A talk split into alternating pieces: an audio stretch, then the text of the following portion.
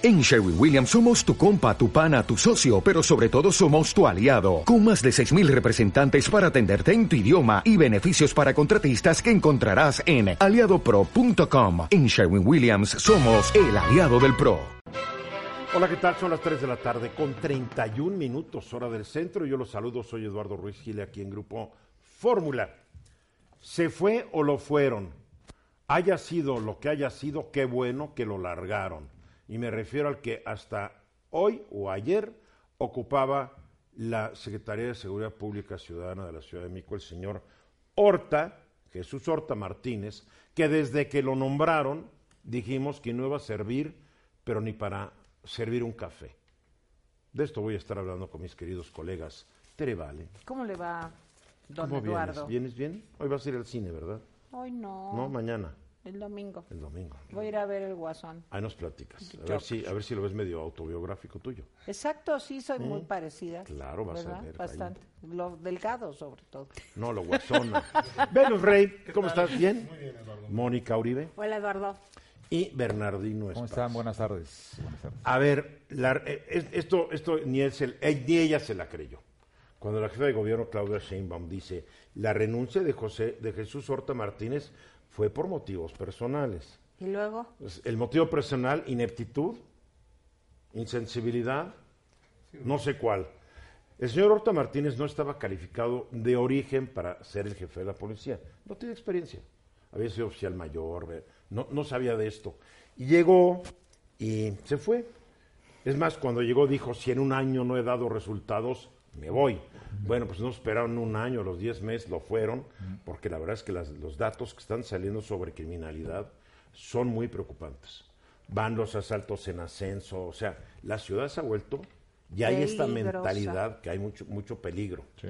¿no? Lo cual, Ya, ya da miedo salir. lo que había disminuido, ah, vamos a decir que cuando se fue Marcelo Ebrard había una, había una sensación de que las cosas estaban bien, eh, y con Miguel Mancera se empezaron a exponer un poco, y ya cuando iba de salida Miguel Mancera, como que él y sus socios estaban más preocupados en cerrar los negocios y finiquitar los negocios que en ver si estábamos los, los, los habitantes de la Ciudad de México. Entonces ponen a este Jesús Horta Martínez, que no sirve, y como lo digo, ni para servir una taza de café, tú lo veías declarar sobre, sobre sus asuntos que le competían, y decías, ¿qué? ¿Qué onda con? ¿Qué? Bueno, en su lugar llega una persona que yo conozco, he platicado muchas veces con él, y puede ser la salvación de esta ciudad. Me refiero a Omar Hamid García Harfush, licenciado en Derecho y Seguridad Pública. Voy a decir quién es porque si yo criticaba a Horta por no tener el currículum, creo que él lo trae. A ver, Omar estudió administración de eh, estudió en la DEA, en la Academia Nacional de la FBI y de la Universidad de Harvard. Él es licenciado en Derecho por la Universidad Intercontinental, la WIC, la, La que le dice, ¿no? La WIC. Tiene muchos diplomados, el que dije de, de- de- de- de Harvard, eh, ha estado en varios lados, ingresó a la Policía Federal, a la casi extinta, ¿no? Casi extinta Policía Federal, el 1 de septiembre de 2008, ya ahí empezó a ascender, eh, fue coordinador estatal en Guerrero, después formó parte de la integración de la División de Gendarmería, fue designado titular de la División de Investigación de la Policía Federal eh, y responsable de atender delitos de alto impacto como secuestro o extorsión. Es un policía, policía, investigador. Lo que se necesita como perfil es lo que se necesita exacto. Entonces, antes de dejar la Policía Federal, él es el que capturó, bueno, y su gente, obviamente, capturaron a los líderes de la, de la Unión Tepito, al cártel Fuerza Antiunión y al cárcel de Jalisco Nueva Generación. Agarró mucha gente aquí en la Ciudad de México. Hace tres meses eh, asumió la dirección de la Policía de Investigación de la Secretaría de Segu- Seguridad Pública de la Ciudad de México. Claro, llegó cuando ya se había descontrolado todo el problema de inseguridad. Horta, Horta, un detalle, Horta nunca se puso el uniforme de policía. Nunca. No, nunca. ¿No? No, y, no sería. y- los, todos los demás jefes de policía anteriores, buenos o malos, sí se lo habían puesto. O sea, como que él decía, ¿por qué me poner un uniforme de estos nacos? No, yo soy, no soy de esos, ¿no? Pero ya se fue. Y para otros asuntos sobre la genealogía de Omar García Harfuch. Él es hijo de Javier García Paniagua y nieto del general García, García Barragán. Barragán. O sea, sí Am, o sea, él traía un, porque su papá fue investigador y policía y su abuelo pues fue un gran militar. fue militar del- de los últimos militares revolucionarios. Sí. Entonces, ojalá, ojalá funcione. Pronto lo tendremos ¿Y aquí en el dónde programa. estaba ahorita antes de asumir ahora? Donde dije dónde estaba, Tere. Pero como estás tuiteando, No, pues que no estaba lo en la... ver. No, no estaba, en tuiteando. secretaría. Estaba en la estaba, secretaría. no, estaba en la Policía de Investigación aquí de la Ciudad de México.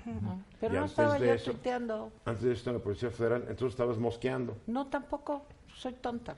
Tonta de la No, cabeza. yo creo que bien estás, pero, pero- No, pues no, y bien. estás planeando ir a ver el Guasón y ya estás ahí Exacto. pensando la violencia Exacto, que va a ser la, la violencia Ay, desmedida Dios que va a ser en la no. película. Pero bueno, sí, yo pienso que este, porque además es muy joven, ¿eh? este García Harfuch, 37 años. 37 es muy joven, muy joven. Pues y para ser hijo de este, García Paniagua, sí. Y tiene las credenciales para hacerlo bien.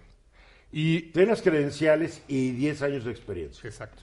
Además, es, si, si, si, si la jefa de gobierno no veía resultados, pues es normal que lo cambie. Es más, hubiera No, sido la pregunta es por qué que- designó a Horta.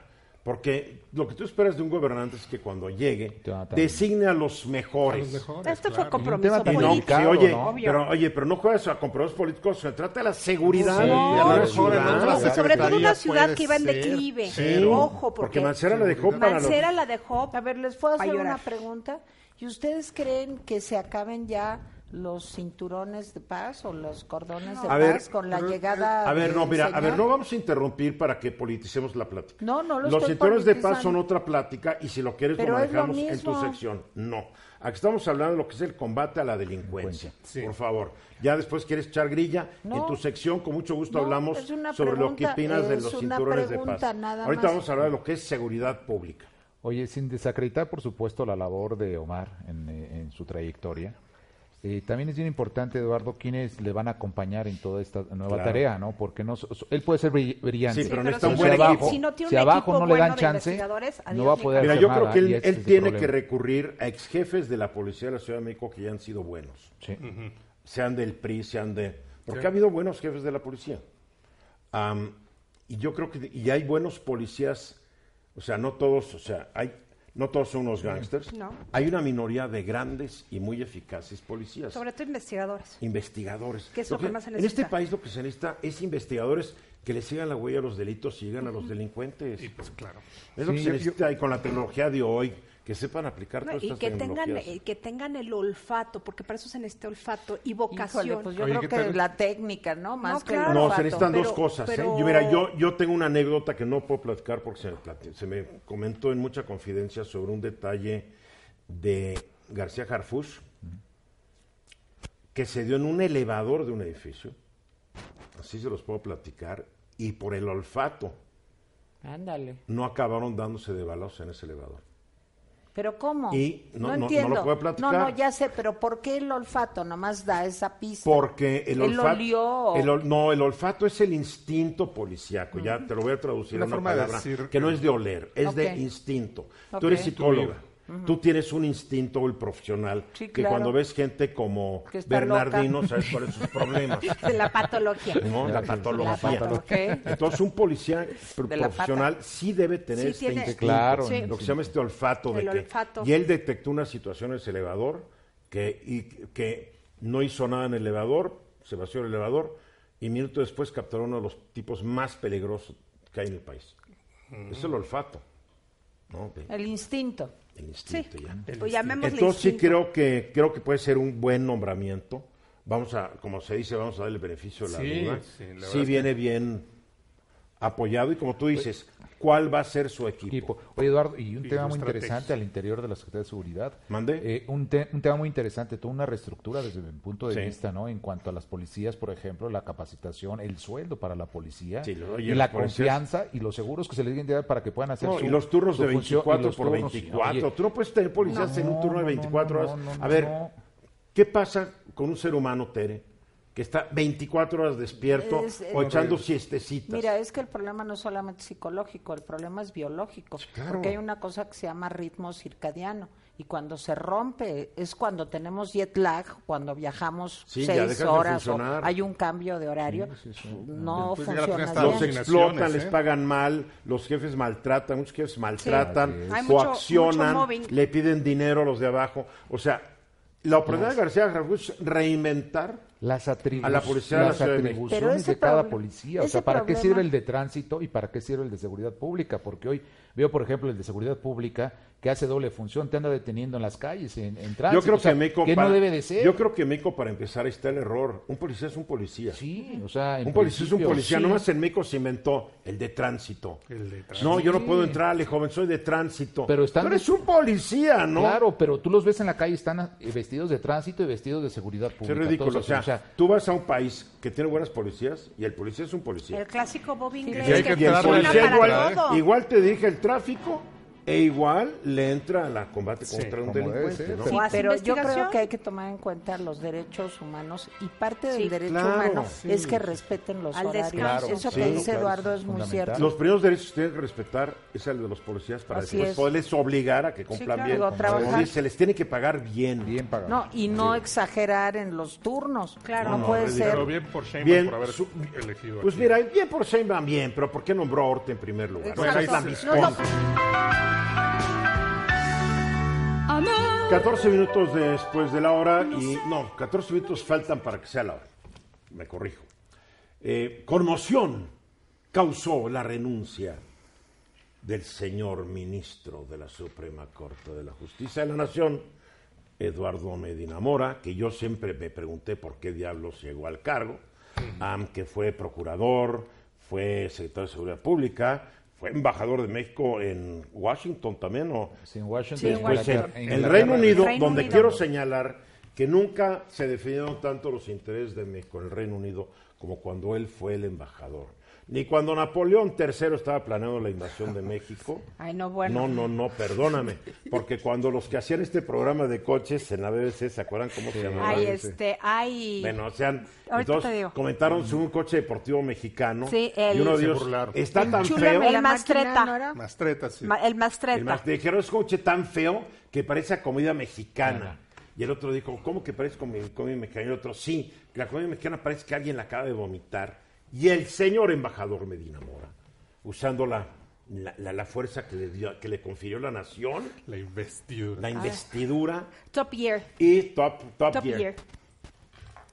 presentó con, en los términos más Enérgicos. enérgicos sí, sí fue enérgico. una protesta contra lo que han dicho. Claro, los de Top Gear se acabaron muriendo de la risa. sí, ¿no? Sí, claro, pero, pero que se quejó Sí, sí, eh, a se los quejó. niveles que como eran si no hubiera cosas más importantes de haber hecho, ¿no? Sí. De cómo estimular más comercio. entre Sí, pero lo del Top Gear sí nadie bien. lo olvidó. Entonces, yo nunca entendí por qué llegó, aunque creo que pudiera haber habido unas causas político-económicas. Pero y bueno, ya. religiosas. ¿Y religiosas por qué? Porque él viene de una familia ultracatólica, de la, de la derecha católica panista, que, que todos pululaban dentro de- del Instituto de, de Mexicano de Doctrina Social Cristiana, y ahí estaban los hermanos Medina Mora, que tenían el brazo hacia Banamex, y la o sea, relación político, con- religioso, económico. Exacto. Dijo, no, pues cuando No, vienes ya con con esas eso palancas, no te para nadie, es para que hubiera sido presidente. Pues, Bueno, su hermano Manuel murió hace algunos murió meses. hace poquito. Un banquero, un financiero el papá era, era un abogado muy Sí, ilustre, sí, vinculado sí. a la libre de derecho. Sí, sí, claro. Eh, yo llegué a conocer al señor, ya muy mayor, muy lúcido, una persona muy Bueno, interesante. y se fue. Hace, unas, hace unos meses un escándalo cuando el periódico Universal publicó unas cuentas de él que se manejaron depósitos en el Reino Unido y en Estados Unidos, etcétera. Él les dio puntual respuesta, pero aparentemente, porque están diciendo que eso es, y yo no creo que venga por lo del Universal. A ver, venos tu Mira, versión de los hechos. La versión, la versión de los hechos. Hay una investigación de la Unidad de Inteligencia Financiera y de la Fiscalía eh, General de la República. Y además hay dos investigaciones por parte del Departamento del Tesoro de los Estados Unidos y del gobierno británico. O sea, no nada más es una cosa que sea del Universal. O sea, que no solo, que entonces no ser lo del Universal. Sí, no, no. Bueno, del el- Porque él explicó muy bien y yo le hice explicación de, de- donde explicaba cuenta por cuenta, eh, saldo por saldo, y yo lo vi muy creíble. Sí. Pero capaz que hay otras cosas que el Universal no publicó, no sabe todavía, y la Unidad de Inteligencia Financiera de Santiago Nieto, Ya la la fiscal sabe. general de la República Alejandro Gertz Manero, y pues, los gringos A tal vez ver. saben algo que nosotros no. Tal vez Es saben muy algo. probable. A ver, Eduardo, us- eh, ¿ustedes qué piensan? Si él estuviera totalmente limpio, ¿por qué ha, de renunciar? Este, ¿Puedo Porque- hablar? no, Que ahorita que termine nada más de- Ok. Venus, por Yo favor. quiero poner un punto. Por eso pregunto. Eh, eh, el señor Medina Mora, desde mi punto de vista, representa eh, al foxismo, al calderonismo, al peñismo, en una de sus facetas más oscuras, porque tiene que ver con el tema de la seguridad. Como dijo Eduardo hace un rato, él fue titular del CISEN, él fue eh, secretario de Seguridad Pública Federal, él fue procurador de la República. O sea, es una persona que sabe muchísimo y que ha tenido un acceso al poder y que representa ese lado, vamos a llamarle siniestro, del foxismo, Sí, del pero aquí, o sea, y ¿tú del estás diciendo que se debió a presiones políticas? Mira, No, Eduardo, mira, oye, cuando eres ministro de la Suprema y tienes chamba asegurada 15 años, Claro. que te presionen como quieras, claro, a menos de, de- que de tengas una cola que te... Esa- exactamente. O, sea, O tengas si él una tuviera amenaza al- enfrente. Claro, ¿por qué vas a, ren- por qué amenaza va a de que te van a renunciar? pisar la cola. Exacto. Sí. Exacto. Ahora, otro punto que quiero resaltar, que se me parece muy interesante, porque yo he visto las discusiones que se han armado en las redes sociales, en, lo- en los periódicos, en los medios. Hay un sector que ve en Medina Mora, o veía en Medina Mora, una especie de bastión que permitiría el equilibrio del Poder Judicial. Y sin Medina Mora, como se va a caer el Poder Judicial, entonces el presidente va a tener el control total hacia la dictadura. Esto me parece, con todo respeto, exagerado y ridículo. Si ahora Una- resulta que Medina Mora es el salvador de la patria. claro, ¿no? ahora resulta que era un proceso. No, que- que- oye, que- peor tantito, si tiene cola que le pisen, hasta le convenía al presidente tenerlo ahí dentro. Imagínate. De Medina Mora me apoya, si no, sale. Claro, Medina Mora. pues, por Digo, puedes tener la persona Bueno, luego cuando se pueda hablar, pues ya Ah, no, damos Tere, otra sí, lectura, eh, ¿verdad? Esa, esa es O mi sea, opinión. O sea, yo lo que digo, ¿qué tanto le lloran a, a Medina Mora como si hubiera sido un, un- un- un gran funcionario? Bien. Eh, ¿Qué acuérdense- le vale? Mira, eh, yo creo que independientemente de dónde venga o de si es culpable o no es culpable, yo exijo dos cosas fundamentales. Una, que me expliquen claramente, detalladamente, por transparencia, por qué se da la renuncia. Porque un ministro de la Suprema Corte solamente puede renunciar, y aquí está Bernardino que lo diga, por una causa grave. Dos. Él dice, para atender denuncias ser interpuestas. No, pero yo quiero saber bien, bien. De la Fiscalía de la República. No lo se que sabe- no lo se que está diciendo es que porque- tengo que ir a atender.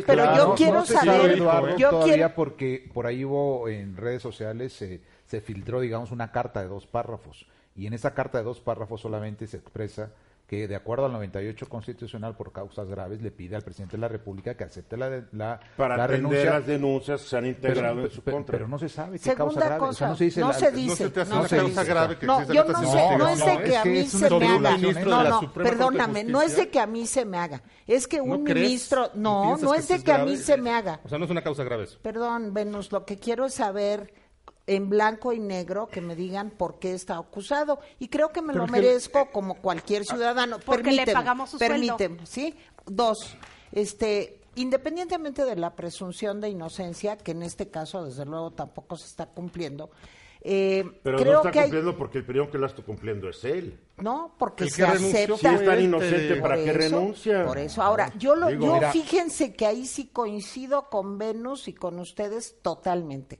Una persona para tener un puesto de esta calidad eh, se necesita que tenga credibilidad y honor. Y me parece de lo mejor que el señor haya renunciado, como debería de renunciar Bartlett, como debería de renunciar Jade Cole, o Sí, ellos sí. no, ellos Estoy representan, acuerdo, ellos representan la parte clara, como No, tú no, dices, obvio la parte transparente. Sí, yo, yo lo que les quiero decir, Eduardo, justamente, las causas graves son, pueden ser variadas y muchas, inclusive hasta por una enfermedad.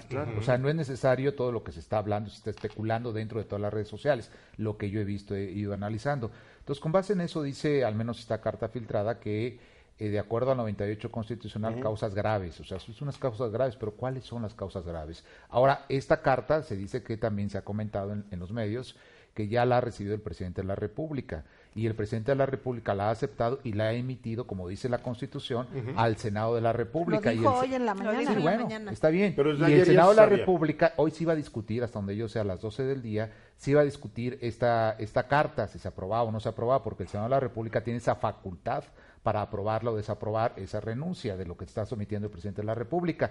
Y se dice que pues no llegaron a un acuerdo y que la próxima sesión, en, ene- en martes de la próxima semana, se va a discutir esta carta, ¿no? Entonces, no se sabe, es decir, se ha presentado, no ha, re- se ha renunciado, no ha renunciado, pero ¿quién nos va a decir? Pues las autoridades competentes. En este caso, en primera instancia, Sí. presidente de la República, segunda instancia, el Senado y una Ahora, resolución por parte Yo del quisiera Senado, decir ¿no? una cosa antes de que se acabe el tiempo. No es que el señor Medina Mora sea el depositario del equilibrio en el Poder Judicial. Creo que los que saben, eh, si hay cuatro ministros carnales, para llamarlos como debería de decirse, porque ya tiene dos que fueron nombrados Ese por es un termo presidente. tan ridículo. Bueno, no le digamos carnales. PAN. perdón. Es un término No que le digamos PAN, carnales. Es de una vulgaridad cercano. increíble. Bueno, yo soy vulgar. Son cercanos Tú al presidente. Son Pero- pero ¿en qué cercanos. Este, él? por eso. Que- y ahora hay que- va a que meter poner otro. y eso, ahora va a que meter que otro. quiere Ya nada es que el más presidente tres. meta a un enemigo suyo. Ay, pero no querían eso con algo- Peña. algo importante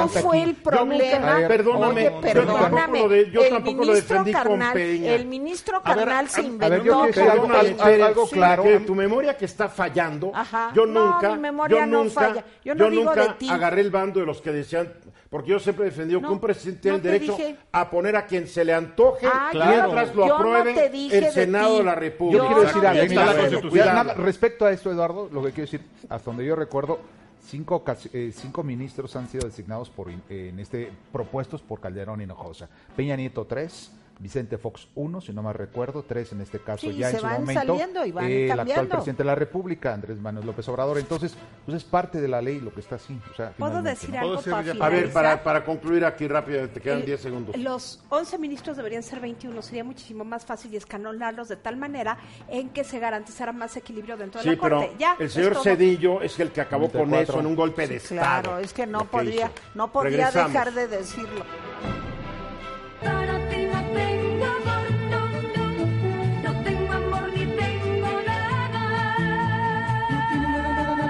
Estamos aquí de regreso exactamente un minuto después de la hora. Citlali Bayardi es coautora junto con Antonio García, este extraordinario monero, caricaturista, para mí son artistas, como lo quieran llamar, de un libro que acaba de salir eh, gracias a Grijalvo, se llama La increíble historia de ocho venado garra de jaguar, conquistador del fin del mundo. Desde la portada ya, ya, ya, hay, ya hay humor. Ahora, cuando uno dice ocho venado, eh, yo me acabo de enterar hace algunas semanas que estaba leyendo un libro sobre, sobre el México prehispánico, de que la gente que, que, que nacía, pues le ponía el nombre del día en que había nacido. ¿no? Entonces, este señor nació el 8 venado. A La ver, fecha, a ver si tal, y platicamos el, el- el- la génesis de este libro, porque es un personaje histórico, Sí, claro. eh, con monitos. Claro que además que yo creo mucho en el cómic creativo, ¿eh? Sí, Porque sí, sí. Puedes, sabes, decir y, y explicar y enseñar más con un buen cómic. No hablo de la basura que ves por ahí mucho. Eh, porque un buen cómic son puras ideas ilustradas. Sí, Hombre, sí. poderosísimo. Claro, además es difícil llegar a, a la síntesis con imagen y con un... Tienes que tener oraciones muy cortas, muy concretas, directas. Entonces sí, ese también es otro trabajo de síntesis que den, ya, te está hablando de una inteligencia diferente. a mí me encanta este personaje. Yo desde que lo conocí, que me acerqué a los códices, que conocí que este ocho venado, garra de jaguar, es un héroe histórico, un héroe épico. Sus aventuras son así, de una epopeya absoluta. ¿Ves? Entonces, sí está Él- registrado. A ver, él vivió en el año mil y pico. 1071, es Entonces, ¿a quién pertenecía él? Al Los reino- tecas todavía ni llegaban. No, esto es la Mixteca. Es, eh, él nace en Tilantongo y él no le tocaba ser el, el heredero de ese señorío, pero pues Por el mismo nombre eh, te lo dice, ¿no? Exacto, él, él no era el heredero de ese, de ese señorío. Sin embargo, inicia desde los ocho años, como está en la portada el personaje, a los ocho años es su primer batalla, porque uni- como ya lo habías mencionado, lo acabas de mencionar, tenía únicamente... que me ría, pero es que la portada es genial. Sí, es hermoso. Sí, sí, sí, es chiquillo encima de, de una bola de muertos, De su macanita. Y con sangre. No, no, no, sangrante. así, es, Bien. es que así son, así son. Entonces, a los ocho años va su primer batalla. ¿Ves? Sí es de una familia de un linaje reconocido, pero no es el que le tocaba heredarlo. Entonces, e- es una ceremonia iniciática al mismo tiempo que es la batalla, y ahí es donde gana su nombre de garra de jaguar. Bien, entonces, a partir de ahí su carrera es meteórica, no solo en cuanto a militar como un guerrero, eh, un excelente jugador de pelota, también es un estratega. Sí tiene un, este, un- una visión de líder de ir con- uniendo los señoríos en torno al Atilantongo, que es el lugar donde él nace. Y así con- va conformando lo que sería el gran señorío de la Mixteca. Esto es esencial porque además de su carrera militar va unada una, una, una enseñanza mística. Él se- es también un sacerdote. Claro, de- eran líderes religiosos, políticos. religioso. Exacto, de, llega al rango de Yahayawi, que esto significa que eh, tiene esos poderes nahualísticos de transmutación de, en elementos de la naturaleza, en animales también. Tiene una historia de amor que- fantástica, fantástica. Él y el- la dama Seis Mono van a pedir el, el reconocimiento y también como el- su, su beneplácito de la diosa de la muerte, pero ella les indica que sus caminos están separados, que se tendrán que este, ir por distintos, distintos caminos. Él toma la guerra y ser el líder de esta nación y ella se casa con alguien que va a ser su enemigo. Entonces, Romeo y Julieta, esto, caray. es, de- de- sí, pero de, de que todos mueren, ¿eh? además, o sea, de Shakespeare. ¿De dónde, cuánto de lo que ustedes recopilan en este libro increíble es ciencia, historia y cuánto es ficción? El personaje totalmente Existió. existió. Todas las aventuras que están narradas en los 25 capítulos, los primeros 24, forman parte de las escenas que vienen representadas en el Códice Nutal. Viene de la, de la lámina 45 en adelante. Y el último, el último capítulo, el 25, ese está tomado del Códice Bodley. Ahora, estos códices, estos códices Ajá. son, se, se, se, vamos a decir, para usar un término, se escribieron porque realmente eran unas Pintura. ilustraciones. Exacto. ¿Se ilustraron antes o después de la conquista? Estos son prehispánicos. Son prehispánicos. bien, prehispánicos, es muy importante. Exacto, claro. Porque los que ven después tienen una bola de hasta política para conseguir dinero. Sí, pues, No, exacto, ya digo, te obedecen otros De fines. los descendientes de Moctezuma dijeron, no, pues aquí nos conviene, inventan el mito de Quetzalcoatl, el poeta, ¿no? Lo van moviendo. No había literatura poética en la época de Quetzalcoatl, lo que la gente a veces se le olvida, ¿no? Sí. ¿Por qué escogieron el personaje? O sea, ¿cómo lo descubren? ¿Cómo lo encuentran? Y dicen, vamos a escribir, habiendo tantos.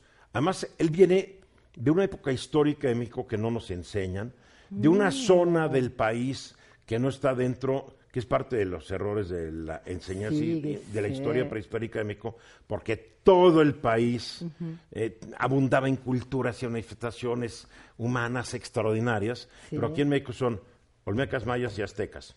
Nada más. Y Teotihuacán, que ahí lo abandonaron y no sabemos qué más. O sea, y Tlatilco porque está junto al periférico, ¿no? es, es ridículo, ¿no? Pues sí, sí no, a- actualmente son más, son 68 lenguas las que se reconocen. Las que quedan. Las que quedan, 11 familias lingüísticas, más de 300 variantes. Entonces, eh, también habría que Hombre, es pensar. que la riqueza de este país, Sí. la gente no la sabe.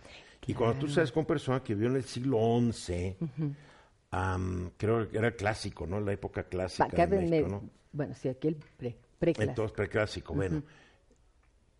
Nadie sabe de esto. No, claro. Por eso te pregunto, ¿de incluso los mismos, mi- en, en el mismo Oaxaca, dicen, se asombran. Claro que sí, hay estudios muy concienzudos, muy profundos, pero muchas veces se quedan en la academia. Los códices mu- en general se quedan pues para gente como con mucha más preparación y todo. O sea lo- que aquí me estás traduciendo Exactamente. el- los códices Sí. a, lo, a lo moderno. Claro que sí, de eso se trata. Esto es un códice. Exacto. Lo que ustedes hacen es un códice con el Exacto. genio de Antonio. Sí.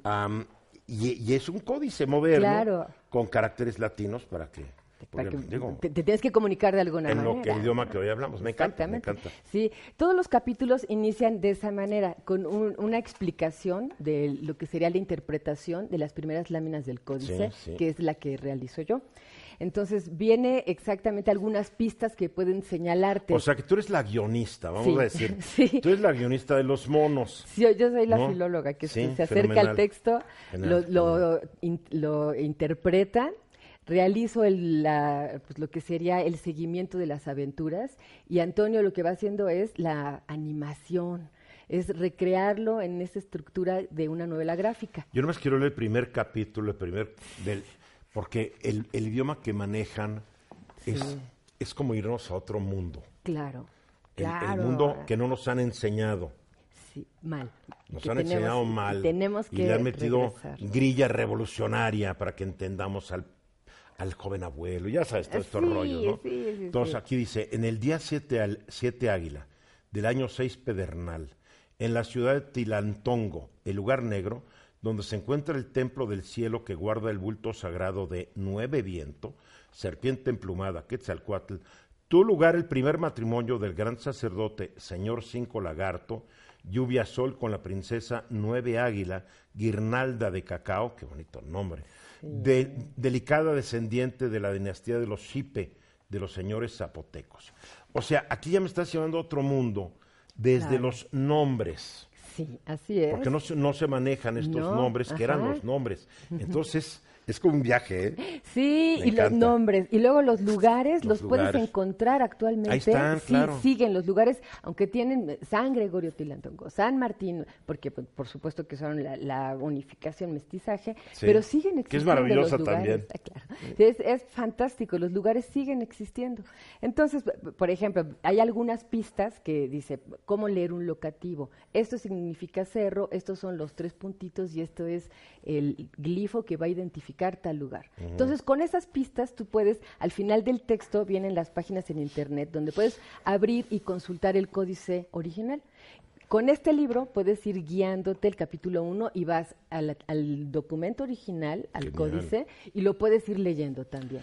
Porque tú has, ahorita hablaste de que en México tenemos muchos idiomas y todo, y, Sí. y la gente ignora Claro. los, los grupos idiomáticos eh, que se dieron en, en Latinoamérica, a decir, Sí. Son tan importantes como el indoeuropeo que dio origen a todos los idiomas romances. supuesto. Porque fue un grupo que evolucionó aparte. Por supuesto. extraordinario. Exacto. Además, este Es person- rique- Esa es la riqueza cultural que hay que estar hablando. de la que tenemos que, exacto, que volver a nutrirnos. Este personaje, Ocho Venado Garra de Jaguar, no le pide nada a un Hércules, a un Perseo, a un Odiseo, al Cid, a Gilgamesh. No a ver, ¿cómo sabemos nada. que no fue parte ya de un ser mitológico Ajá. que después inventaron? Porque pues, todos los- todas las culturas ne- necesitan un mito, ¿no? Sí, pero esa es la universalidad Del- del ser humano, del ¿no? ser humano, exacto, es una pulsión natural. ¿Cómo saber que ocho venado garra de jaguar existió? Existió porque están, hay códices, hay grabados, está, su memoria fue per- eh, permeando en otros códices no es un más. ser mitológico, No, como no, Hércules, no, por ejemplo. está, es Nut- códice Nuttall, códice Botley, códice Becker 1 colombino que está en México. Oye, ¿sabes qué? Te voy a invitar un día a mi estudio. Sí. Nos dedicamos una hora a hablar de esto. Fantástico. Oye, porque ya fantástico. nos van a cortar. Ah. Oye, el libro ya, ya está a la venta, está a la venta, lanzar. ya está a la venta, muy Es bien. sensacional, léanlo. Ocho Venado, Garra de Jaguar, conquistador del fin del mundo. Sus autores, Antonio Garci, extraordinario monero, Sí. y Citlali Bayardi, lingüista, Filóloga. filóloga. qué, qué- qué- qué genial profesión. Gracias, por visitarnos, Citlali. Al contrario, gracias por la invitación y adelante, la difusión es importante. Lo es, y vamos a los mensajes. Estás escuchando Eduardo Ruiz Gili. Aquí estamos de regreso. A ver, mi querido Bernardino, aquí lo de la revocación del mandato, hoy fue tema del presidente, o fue ayer, ya no me acuerdo. Hoy, como lo veo todos los días, ya no sé si lo vio hoy ayer, caray. Y como de repente sí dice lo mismo un día tras otro. No, pero sé hoy habló día. de eso. Hoy Hoy habló de revocación del mandato en Puebla, ahí estaba en Puebla.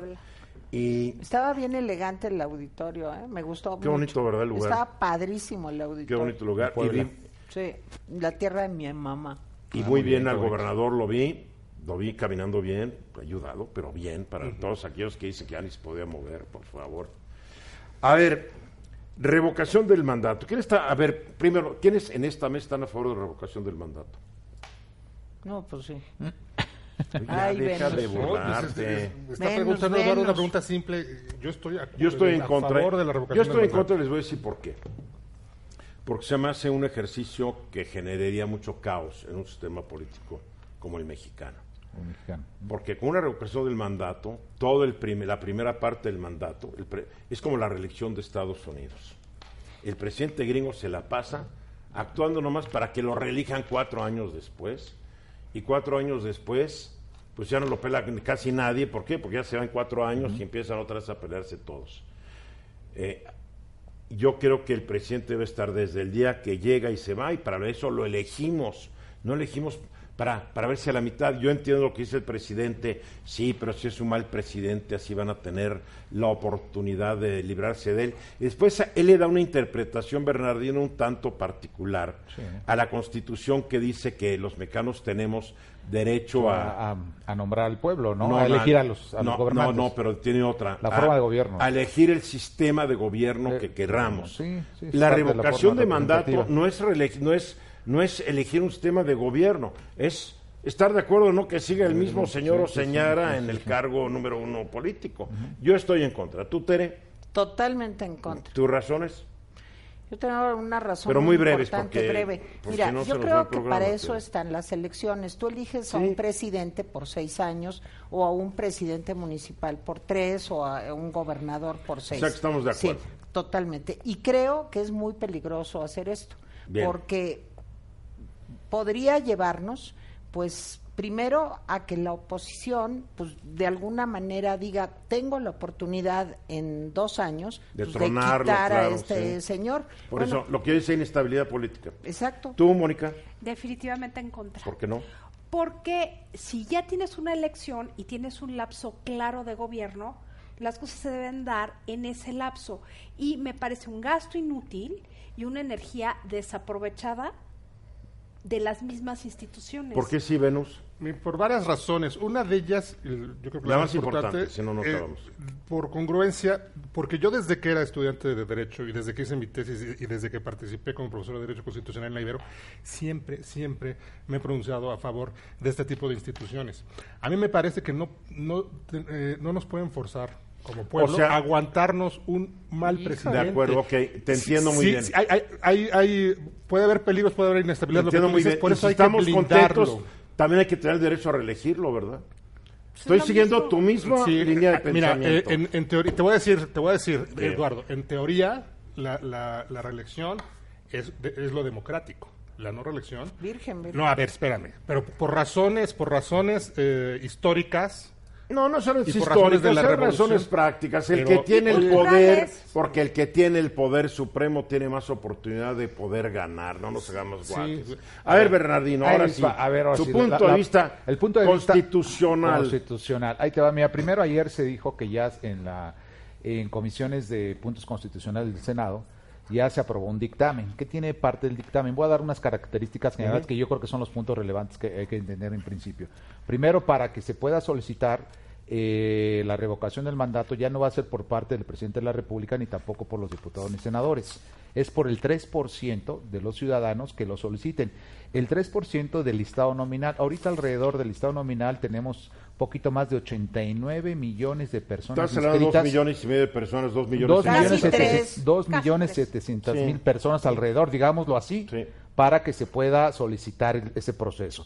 ¿Quién se va a encargar de organizarlo? El Instituto Nacional Electoral. Qué desgaste. Sí, ese es un primer principio. Ah, independientemente de esa Ah, parte. No, pero primero, ¿cómo se recaudan los dos millones setecientos no, mil? Pues vamos a ver, se- sería una convocatoria. Quien vaya a participar, quien quiera participar con credencial de elector, igual que una jornada electoral. una perdóname, si ahorita, si Entonces, ahorita Medina Mora antes de irse eximió de cualquier culpabilidad al Pony Capado, gobernador Nuevo León, que usó personal del gobierno para conseguir sus firmas, Firmas, eh, para ser candidato a la presidencia. Una ya quiero con- imaginarme que un se metió. presidente de la República, sea el que sea, en dos minutos consigue dos Sí, millones pero, setecientos pero, mil. vamos- pero déjame, déjame decirte las características. A ver. Dentro de esta característica, además, también el 40% para que sea probatorio, este mandato constitucional, digámoslo así, se tendría que eh, los ciudadanos eh, ¿cómo que aprobar 40%? a ver, el 40% del listado nominal de los votantes de ese día tiene que ser aprobatorio, es decir, Tiene que llegar a votar. tienen que llegar a votar un O sea que la- 40%. o sea, la abstención puede ser del 60%. por ejemplo, Bien, ¿no? bien. Sí, en este caso, un poquito 40%, 41, 42 sería aprobatorio, entonces pasaría la revocación del mandato. Es el primer elemento de esta característica. El otro elemento No justamente te entendí, ya me perdí. A Ahora ver, sí. Eduardo, cuando, ¿Sí tú van, cuando van a votar, cuando van a no. votar para que sea A ver, válido, espérate, a ver, ¿cuántas, ¿cuánta gente del pa- padrón, listado nominal, no del padrón, Estado nominal, cuánta gente tiene que llegar a votar el día? se dice que el 40%. el 40%. El 40%. bien. Y de ese de 90 40 millones. O Bueno, sea, y de ese- 36 millones de más más de la gente que 36 votó De por ese Obrador. 40% es la mayoría la que va a decidir. Esa es la 50 más mayoría, uno, o sea, que se quede o que se vaya. que se quede Bien, o se vaya. sí Hasta ahí estamos, ¿no? sí, 40%. Dentro de esta característica también es cierto que hay, cuando da la resolución el Instituto Nacional Electoral, puede haber una impugnación respecto a ello, a favor o en contra, que eso es lo curioso. de alguien, O sea, todo- alguien, al- todos alguien los va a que no decir, no lo quiero, van, van a impugnar. o el mismo presidente dice, no lo quiero tampoco, o sea, ese no? resultado puede ser. Ah, yo no me es- quiero ir. Bueno, puede ser, esa parte de la impugnación, ¿qué va a ¿quién va a resolver? El Tribunal Electoral del Poder Judicial de la Federación. El que acaba Porque de mandar dos años a Bonilla. Y no Pero sé. Espérame, es- vamos a suponer que en la revocación de mandato sale que se vaya. Entonces, ¿qué? ¿Tienes que volver a hacer elecciones? Claro. No, aquí No. hay un prete- hay una, una característica que está mencionando que muy probablemente, y en eso está en la discusión, que muy probablemente se podría quedar eh, como interior el secretario interino. eh, interino, interior, el secretario o la secretaria de gobernación Pues en es este lo caso. O sea, mismo. Bueno, eh, pero- pero bueno, no- Porque no- es un secretario de, de despacho, no, No, es un y que ni siquiera pero, voté bueno, por él. Es que de alguna manera Por se tiene- eso se, tiene que es un prever estas secretario del cosas, ¿no? despacho. Ahora, o esa- somos presidencialistas o somos Parlamentarios. o Seamos somos una monarquía y dejémonos de tarugadas. Exacto, Más fácil. exacto. Ya. No, seamos democráticos. Yo voy a ser No, seamos, reina. un, mira, seamos una república con un es presidente que sea jefe del de un gobierno parlamentario y el día que el Se tiene presidente que dividir. parlamentario Pero- pierde el apoyo del parlamento se va a su casa. Pues sí, Claro, pero hemos transitado a un Claro, sistema semiparlamentario. Sí, Tenemos que transitarlo antes de la revocación de mandato. maravillosa que sucede, por ejemplo, en España. Van cuatro años y van cuatro elecciones. A eso- a eso Y nos no arriesgamos. logran hacer este, Y no hacen gobierno. La gente ya está formar gobierno, ¿no? La gente ¿Sabes ya lo que le está cuesta hasta acá. económicamente Pues a un ese- país no tener gobierno? Sí, es un desastre. es un España desastre, es- ahorita está echado un desastre. Exacto. Tú porque te cae muy bien López Obrador y No, tú no, votarías no, a sí, favor. claro, no hay bronca, pero no va por No ahí. es que me pero es caiga que hay, bien. hay que ver lo práctico. di- No es eficiente el ver, tema en que un si me cae sistema bien o no me cae bien, eso es irrelevante. punto. Yo siempre he sostenido y he apoyado las instituciones de democracia directa. Ahora que la está proponiendo y que ya es un dictamen en el Senado, no voy a decir que más no. democracia directa que vayamos a votar por un ¿Qué presidente más cada seis Sí, es años. sí, procedimental, pero es directo. Porque mira, punto. entonces lo que tú lo que tú estarías a favor es que sea un presidente, votemos por él seis años y la revocación del mandato sea la reelección. No, Es Ah, que perdóname, en pero eso como el- terminaría. Una revocación del en mandato. eso termina. No, una revocación ¿Cómo del es? mandato. En eso se acabaría. Es el gran riesgo. Por Es supuesto. el gran Exactamente. riesgo. No, pero el dictamen no es con un presidente de 24 años. No, no, no, no, no, el No, dictamen, perdóname. el Tú lo dijiste. si los mexicanos estamos felices y el Claro. presidente en turno tiene el derecho, que se quede 24. No, no, no. Porfirio. Díaz siempre se Sí, quedó sí, porque sí, ganaba Y la elección. exacto. Claro. Mira, La a gente ver, lo quería. la Te voy a gente decir, quería que se terminar, Países- chance ya. A ver, latinos hay 30 reelección, 30 Carmina. segundos. Este dictamen se va- dice que se va a discutir el próximo jueves, 10 de octubre, Ay, en el Dios. Pleno. Segunda, ¿por qué no se reduce en lugar de 6 a 4 años el periodo ahorita? Y ya nos quitaríamos de ¿Pero problemas. por qué? Pero bueno, sería otra Pero eso propuesta. sería implicaría otra propuesta. una reelección. Sin Ay, embargo, Yo está el ahí está. Nos ahí vayamos está y vamos a ver qué va a pasar el Cuando próximo Porfirio jueves. Muñoz Ledo estaba fuerte y lúcido, es lo que él buscaba, Sí, sistema sí, parlamentario. claro. Sí. Ahorita no nos quería que lo religieran en la Cámara. Estás escuchando Eduardo Ruiz Gili. es lo mejor. Te vuela libre si tú vas a ser el hombre aquel que siempre quise ver. 31 minutos después de la hora. No sé dónde empezar. Si con una nota del bien o una nota del mal. Con el bien. Con el bien. Como No buena noticia y con la mala. nota del mal con No, Tere no. Bueno, la nota del bien La nota con del bien. Mónica Uribe. Ay, pues que hoy es día de San Francisco de Asís. Felicidades a don Ah. Pancho ahí en el Vaticano. A todos los franciscos, A mi franciscas. hijastro. Oye, ¿el Papa que mi- es Pancho o Paco? Paco, ¿no? Sí, me suena Más más, a Paco, castizo, más ¿no? Más- castizón. sí, sí, sí. no creo que en Argentina haya muchos panchos. Sí, es muy más bien Paco. No, panchos O hay Kikos. muchísimos. Saludo a Paco, saludo a Paco. Panchos hay muchos. Bergoglio. A ver, Bueno, pues resulta que hoy es, es uno de los días más interesantes, no solamente porque el Papa actual haya escogido el nombre de San Francisco de Asís para ser pontífice, sino porque es uno de los santos que sí realmente rompió ciertas inercias dentro de la iglesia. San Francisco murió en 1226, o sea, ya llovió. ya. y nació en 1781, pero justamente el renacimiento se va a dar a partir de los cambios propuestos por, por San Francisco, que es uno de los primeros santos que tenemos su retrato. Pues la Catedral de San Francisco en Asís. En Asís, ya claro. trae pinturas del Giotto, de los primeros Giotto lo vio, pues. extraordinarios. Cimabue lo vio, Sí. que fueron Sí. los primeros pintores ya naturalistas, Sí. ya anunciando el renacimiento. Sí. Entonces hace todo un movimiento en favor de la naturaleza y la pobreza. Por eso le parece tan interesante al Papa, porque el Papa tiene un compromiso muy Ah, yo creo que especial. el Papa Inocencio, que fue el que le dio en la maceta Inocencio III. a todas las ideas de San Francisco, porque Inocencio decía, no, que voy a ser pobre yo como Papa. Sí, no, no, no. no. Pero este San Francisco es muy interesante porque en una época donde los animales eran los animales y la naturaleza nada más se usaba, él encuentra un camino de salvación a partir del amor a la naturaleza. Ahí está el famoso cántico de, de las criaturas. además la reconoce como, como seres sentientes, Sintientes, es el término claro. porno, ¿no? O sea, Que personas sienten. no humanas. Personas como se humanas. dice ahora. Exacto. Entonces las ve como algo de la creación. Ahí que está la leyenda del lobo, que es muy bonita, del lobo que asolaba no sé qué pueblito y que él fue, le platicó y dijo, oye, lobo, no te portes mal y estos te van a dar de O comer. sea, o sea, si no te voy a acusar con tus papás, tus No. abuelitos. No, pues, No, Te no, le dijo, ¿sabes qué, lobo? bomba loba". Ya no te andes echando a las ovejas Ay, ni a bueno, las ahora sí me personas. reí. Pregunto. y y el lobo dijo, bueno, órale, pero me van a dar de comer.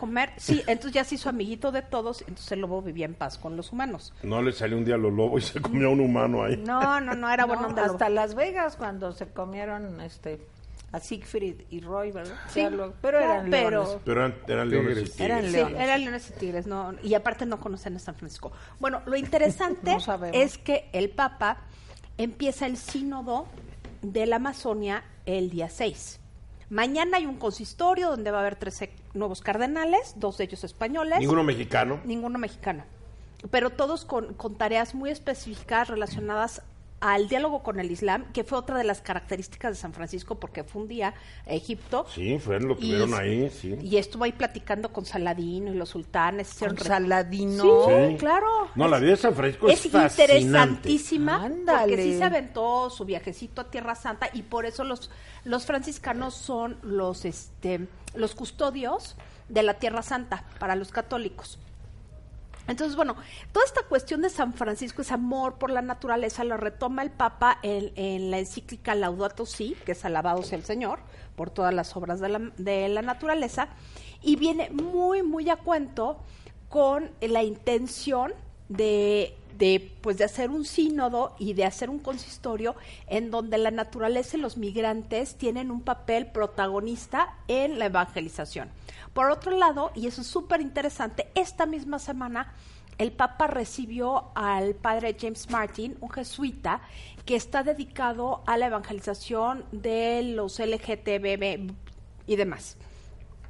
Y esto fue un golpe durísimo para el conservadurismo norteamericano. Entonces, como que hilamos hechos y vemos un papa que no le da miedo, que verdaderamente está muy abocado a la defensa de, la, de, de, los nuevos derechos humanos, o sea, de la diversidad de alguna manera, sin que esto choque con otras ideas del dogma católico, de la naturaleza, del cuidado de la naturaleza y de la evangelización de los pueblos indígenas. Y por eso vemos una similitud muy grande, o sea, sí hace honor al nombre que tomó, el de Francisco. Y mira, ¿Te puedo hacer una pregunta? Dime.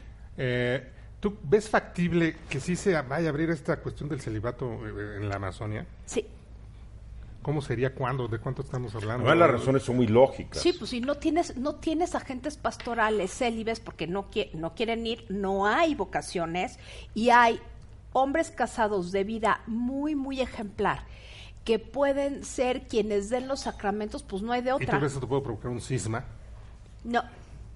No, no va a provocar un cisma porque lo mismo están con, lo- con los maronitas y los uniatos Sí. ucranianos que también sí, se las iglesias casan. ortodoxas unidas al Vaticano son Sí, curas casados. son curas Y casados. curas eh, anglicanos Sí, los, u ortodoxos los, que, se- or- los del que, ordinariato inglés, del ordinariato Que se anglicano, vuelven católicos, que se vuelven que católicos, sigan casados. se siguen casados. Entonces no, no va a causa- causar ningún cisma, pero la, la- el grupo de ultraderecha que cada día está peor con el Papa, sobre todo lo- los norteamericanos. Eh, ah. ¿Y tienen que estar casados, casados, digamos? Sí, o Yo hace años leí una biografía de O pueden ser solteros igual. que pero se llama que- Francisco de Asís de Agustín Thompson, que es una biografía de las más actualizadas. Vale la pena, ¿eh? Es un, es un Pues yo les personaje. Francisco de Asís de recomiendo, Thompson. yo les Ah, recomiendo está muy una película que se llama Sí. Hermano Sol, Ah, qué Hermano bonita. Luna, de. Sefirelli. Antes de que se desfigurara la cara el Mickey Rourke, ¿no? Sí. Sí, no, qué bonita película. Y sí, Una gran película. Y sí está basada en hechos reales. Otra de las cosas interesantes de San Francisco es que vio en las mujeres iguales. Por eso es la segunda orden es Santa Clara de Asís. Bien. Ahora vámonos a la nota del mal con Tere Vale. Bueno, pues no es nada del mal. Yo estoy muy contenta. Esto es San porque- Francisco contra el ídolo de Tere. Ay, tampoco. Bueno, hoy estrenan El Guasón, Joker, Ah. que de veras creo que es una película que estamos esperando todos, bueno, al, al sí. menos los que somos fans de DC, de Marvel, o sea, esta gran empresa de cómics, pero les quiero dar la buena y la mala noticia. La buena se estrena hoy, Joker. La mala no tiene nada que ver con el universo de los superhéroes, o sea, no tiene absolutamente O sea, nada regresar a los ver orígenes de Batman y, los una malos. precuela Es del una Joker. precuela del Joker. O sea, ¿ustedes se acuerdan del Joker que hizo Jack Nicholson? Sí. Buenísimo, que fue buenísimo. Ha extraordinario. habido dos Jokers. Jack Nicholson hizo uno y, Y Jim Carrey. Ledger. Jim Carrey hizo. Ah, no, ese era el acertijo. No, Ese no, era el no, acertijo, el acertijo en una de las Sí, peores películas jamás verdes. filmadas de Ay, pero Batman. divertidísima. Pero Hitler eh, Legar, ¿se acuerdan? Este hombre que se murió por Después una sobredosis. hizo un buen trabajo. Bueno, hizo un gran trabajo muy también buena. como el Joker. Pero esta película va más Malo, allá. era Va a los orígenes del Joker. Es una película muy oscura que no tiene nada que ver con superhéroes y es una película que ha causado mucho revuelo porque dicen que esta película podría promover la violencia. Yo estoy totalmente en contra de esta lectura. Eh, incluso en Aurora, en Denver, Colorado, ustedes recordarán cuando se estrenó El Caballero de la Noche, que fue una película de Batman, entró un loco al cine, Sí, este, con pelucas y así, y eh, sacó una, echó primero un gas lacrimógeno y luego empezó a dispararle a toda la gente. Entonces, los papás, hermanos, esposos de las personas que murieron ahí escribieron a la Warner, pues para decirles que mucho cuidado con ese tipo de películas porque podrían ocasionar pues otra vez violencia de ese tipo. Desde luego hay todo un operativo hoy en todo el mundo, bueno, no sé aquí, pero en Estados Unidos, eso sí lo sé de cierto, bueno, pues en Estados Unidos hay un operativo, no van a permitir que vayas disfrazado del Joker.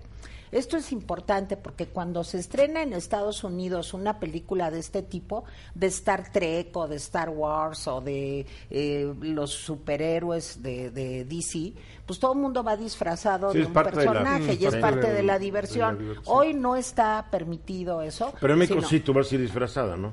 Yo ¿El siempre voy disfrazada, no necesito caracterizar. No, pero tienes que ir del guasón el domingo al No, cine. yo no, yo del guasón no. Yo de Batman o no, de- juego. bueno, o soy Batman Ve o no juego. Ve de Batigata.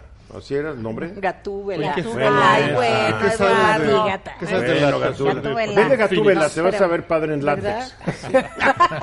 Como Qué alergia. Bueno, les voy a decir que la actuación de Joaquín Phoenix es extraordinaria, por lo que me dicen. un gran actor, ¿eh? Es Sí, un actorazo. dicen que el Oscar lo tiene asegurado, pero les voy a decir algo, la película va más allá y va a cómo las sociedades complejas como la nuestra pues van creando sus propios demonios.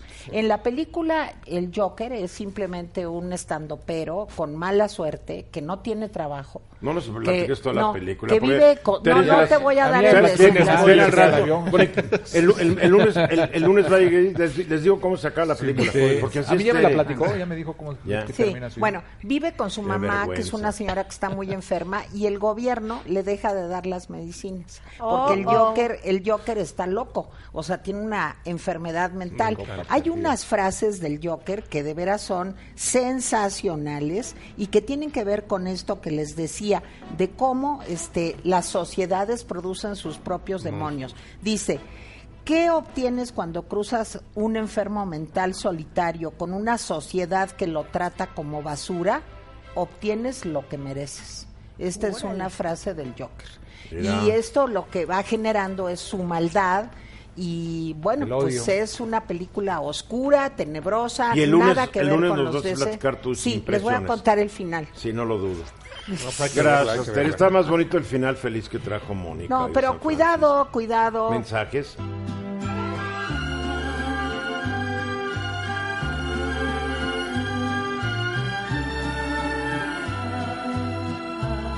Catorce minutos faltan para la hora. Sí, hemos estado escuchando hoy. Hay gente que le gusta, hay gente que no le gusta. A Rocío Durcal, A mí sí me gusta que, Rocío Dúrcal. que nació un día como máximo. hoy, el 4 de octubre de 1944. Murió ya hace, híjole, hace 13 años. Y ya se murió A los Junior 61 también. años. Se murió joven. Entonces sí. pues, Muy joven. estaría- De cáncer. Si no estuviera muerto, estaría cumpliendo hoy 75 años de edad. Era tan bonita, tan Era muy bonita. bonita. Era muy, muy bonita. Era muy, muy bonita. La primera vez que ella vino a México, ella tenía, si no me falla la memoria, 21 o 22 años. Fue en el año 65, 66, me acuerdo muy bien. Fue cuando filmó Acompáñame Sí, con Enrique con Guzmán, Enrique Guzmán. más bonita que ninguna. Yo me la sé, digo. Y tenía me una gran voz, hay que decirlo, tenía Sí. una gran voz. am, y México realmente fue su segundo país. Estaba enamorada de México y de sus compositores. Muy joven murió. Hoy hubiera cumplido 75 años de Rocío Turcal. Ya es viernes y los viernes, como todos los viernes de cada semana del año, tenemos a Luis, que va a ilustrar algunos de los comentarios que hicimos. Lástima que no fue el comentario de Venus Rey, porque esto hubiera sido buenísimo. Exacto. Imagínate A Venus Rey prendiendo incienso, oh, sí, Tlatuani. Bueno, en incensario, así de, de copal, así tú. De copal gigante, oh, sí, Tlatuani, sí. Es lo que yo hubiera hecho en caricatura. Por eso no soy caricaturista, porque ni una A línea ver, recta me sale bien ni con regla. ¿no? Pero a Luis le sale muy bien y Luis hoy ya tiene la de este viernes. ¿Cómo estás, Luis? ¿Qué nos presentas hoy? ¿Qué tal, Eduardo? Me da mucho gusto saludaros. Un saludo al equipo, a todos nuestros amigos. Y bueno, aquí en la imagen, el día de hoy tenemos una escena donde se aprecia una conversación entre un papá que tiene un periódico en sus manos y su hijo. El papá dice, renunció el secretario de Seguridad Ciudadana. El niño dice, eran más fáciles otras renuncias. Y el papá, ¿cuáles tú? Dice el niño, las renuncias de más de 10 millones a seguir siendo ciudadanos de esta capital ante la ineptitud de las autoridades policíacas. Sí, la verdad, ojalá, ojalá renunciar a vivir aquí, irnos a otro lugar, porque la verdad dejó mucho que desear el señor Horta. Y no nos sorprendamos, Luis, que mañana le den un buen hueso, que después de no haber dado una durante casi un año, lo recompensen con otro cargo, Ya nada más eso faltaba. donde mejor pueda servir a la sí, habrá mucho ciudadanía. material para, para muchos cartones más, seguramente. Sí, sí, sí, muy bien. Oye, un día échate un cartón de algo de lo que diga Tere, ¿no? Claro, Sí, O pues, algo de lo que diga Venus y pones a Venus en el cartón. Sí, sí, con gusto, no, no faltaba más. O sea, ¿no te gustó sí. mi idea de, de ponerlo así como pintado así como de un náhuatl en el año 1400 en una pirámide? Así como una portada, ¿te acuerdas que hicimos donde, Pero haciendo qué, donde aparece el gran Tlatuani? ¡Ay! Así, viva, viva, viva. pero yo, que yo salga de Quetzalcoatl, si no, no me gusta. No, ella va a salir de, De Xochitl. serpiente, de no, no. de serpiente, claro, No, el mal. ¿Cómo se llama la cuatlicue? Esa es la, La que es- cuatlicue también No, es la mala. Coyoshao era No, la la mala que- mala. No, la que descuartizaron, ¿cómo se llama? Coyoshao. Esa, esa va a ser tú. Muy bien, mi querido Luis, tus teléfonos para que la gente... Sí, claro que sí, con todo gusto. Me pueden marcar para también mensajes WhatsApp al 55 27 16 02 97. Estamos para servirle. Gracias, Luis, me gustó tu cartón de hoy, 55 27 16 02 97. ¿Quieren ustedes cualquier cosa de ilustración? Pues Luis, Luis, es que nos hizo la... Nos hace la portada de Ruiz Gil Que está muy padre mes la portada de este sobre mes las también, mujeres, ¿eh? ¿no? Sí, y ahí viene la próxima, que está muy divertida. Muy bien, ya llegó nuestra ecoloca. Que no era al Ella revés. es la doctora. Que no era al revés. ¿Qué? Ella no es la ecóloga. Es la doctora Memelovsky. Eh, exacto. Ah, que la cara, Fernanda. Memelovsky. Fernanda G. Tamayo, ¿cómo estás? Hola, ¿cómo Oye, no dejes que se burle de ti, Tere. No, oye, pero si yo soy este pistachón, Memelowski, imagínate. Memelowski ya, más toda la connotación ¿Qué, que puede qué no viste Odisea Oye, ¿qué te pasa? Un programa infantil. No me tocó. Oye, el doctor Era bueno. Era Ay. muy inteligente, así como Ya, ya Fer. estoy explicándome por qué de repente lo que decía Tere, lo que te pasa en la niñez. Sí, Sí, sí, sí, infancia es perfecto, destino, sí. Bien, a ver, obstáculos para el desarrollo sostenible de América Latina. Así es, esta semana la CEPAL, la Comisión Económica para América Latina y el Caribe, eh, publicó ocho obstáculos que están afectando el desarrollo sostenible en América El Latina. primero se llama Bolsonaro, ¿no? Eh, y no, Trump. Trump. Sí, Pero Trump. Trump no está en América. Latina. Bolsonaro está en Bueno, Brasil. Sí, pero impacta Pero nos impacta. globalmente. bueno, a ver, dinos. Lo que- el análisis que hice fue que cada uno de los factores se va desencadenando, o sea, todos son un conjunto. Mm. Aunque resuelvas uno y si no resuelves todos los demás, no va a haber ninguna mejora. Entonces, la idea es crear políticas que vayan acomodando estos factores. Sí, eso es una sinergia total Exacto. de todas. Las tres dimensiones para el desarrollo sostenible son social, ambiental y económica. Uno de los factores que menciona la CEPAL es la persistencia de la pobreza. América Latina es una de las regiones con mayor número de pobreza Y desigualdad. Y derivado de la pobreza, o más bien derivado de la desigualdad, viene la pobreza. Desigualdad tanto de oportunidades como de acceso a recursos y, A la y to- educación, todo, todo. a todo. trabajo, o sea, todas estas cosas afectan el desarrollo sostenible, que es importante mencionar que el desarrollo sostenible no tiene nada más que ver con el término medioambiental, es uno de estos, eh, uno de los factores, pero afecta, como te digo, tanto económica como socialmente. Eh, la pobreza eh, se registró mayor incidencia en mujeres, en niños y también en, en, comunidades indígenas, afroamericanas y bu- sociedades vulnerables. Después, como tú lo comentabas, está el tema de la educación. Hay muy pocas oportunidades de educación, sin embargo, sí se ha visto un avance, ya que 6 de cada 10 jóvenes eh, han eh, pasado sus estudios de educación superior, han aprobado estos estudios. Entonces, ese es el avance que ellos mencionan. Sin embargo, en educación terciaria y, y- y más, adel- y más adelante, La universidad y... exacto, solamente el 30% de quienes tienen acceso logran Lo que, no, lo que no meten ahí es la mala calidad del sistema educativo. Ese es el- No más piden que acabaron, Claro, pero no ven cómo acabaron. no, y tendrían que hacerlo país por país, porque por región estamos Eh, Eh, tercero, brechas de educación y acceso a servicios básicos. Un- hoy uno de los servicios básicos, además del agua potable y la electricidad, es el Internet. Pero si no hay un buen, eh, una buena guía en cómo seguir el, el acceso a Internet, pues Este gobierno tiene planes muy interesantes de Internet, hay que decirlo. Eh, Hugo González, que viene el programa los jueves, que es un especialista en la materia, nos está explicando todos los planes y proyectos que son muy interesantes para que el Internet llegue a la comunidad más aislada de México. Y lo que tú dices, parte del detonar una economía sin Internet. Es la comunicación. Sí. ¿eh? La cuarta Claro, revolución. Por, internet, porque por internet industrial. ya puedes comunicarte en video, en audio, ya no necesitas el teléfono, o sea, te abre un mundo, puedes estudiar, puedes ser educado, etcétera. Exacto. Bien. Otro factor, falta de trabajo y desigualdad laboral.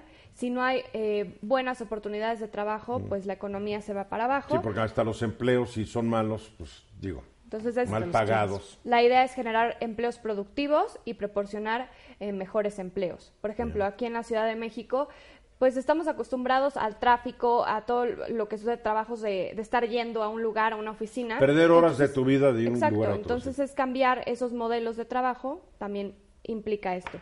Eh, quinto, acceso global y desigual a la protección social. La protección social es un derecho que todos tenemos, entonces también es garantizarlo.